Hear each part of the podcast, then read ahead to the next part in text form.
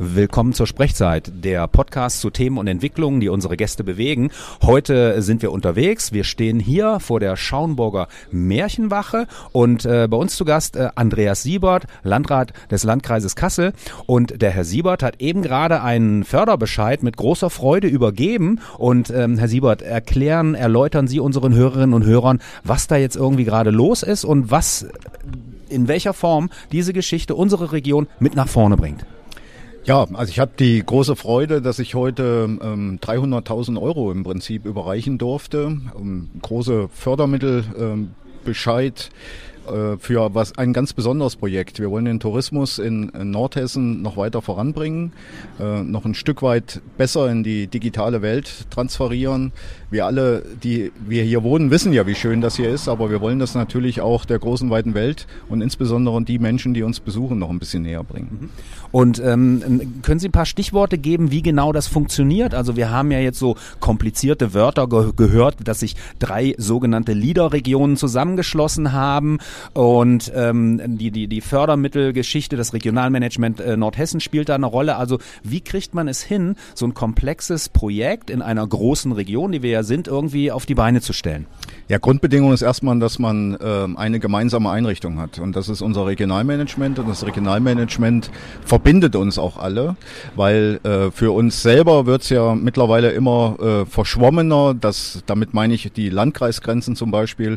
Und den Tourist interessiert das äh, in letzter Konsequenz überhaupt nicht. Das heißt, wir müssen viel mehr äh, deutlich machen, was es für tolle Angebote auch über Kreisgrenzen hinaus gibt, weil äh, wir haben ganz viel zu zeigen. Und für jemanden, der uns hier besucht, ist es doch wichtig, was in seinem Umkreis erreichbar ist, was angeboten wird, sei es im gastronomischen Bereich, im touristischen Bereich und auch äh, im Naturraum haben wir ganz viel zu bieten, ganz tolle Angebote und das wird dann eng verzahnt und man hat im Prinzip dann nur einen Zugang und das ist ganz wichtig, da versprechen wir uns richtig was von. Mhm.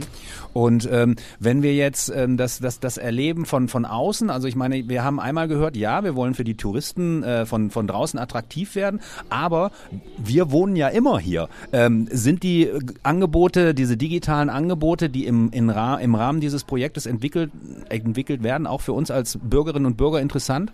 Davon bin ich absolut überzeugt, auch wenn wir, also ich bin selber hier groß geworden, aber ich nehme für mich nicht in Anspruch, nun alle Highlights nun automatisch äh, zu kennen und äh, dass ich auf die Idee komme, ganz einfach. Man wird ja auch inspiriert, äh, das und das sich mal anzugucken.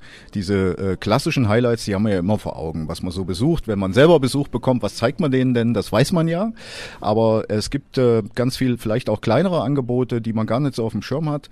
Und die, da kriegt man dann auch nochmal selber, für uns selber kriegen wir nochmal eine Inspiration. Und was mir äh, auch ganz wichtig ist, wir machen aktive Wirtschaftsförderung mit dem Ganzen. Das heißt, wir äh, generieren auch Geld, was Touristen hier lassen, was wir selber aber auch hier lassen. Das ist gut für die Gastronomie, das ist gut für die Wirtschaft. Und von daher ist das ein, wirklich ein sehr, sehr gutes und wichtiges Projekt.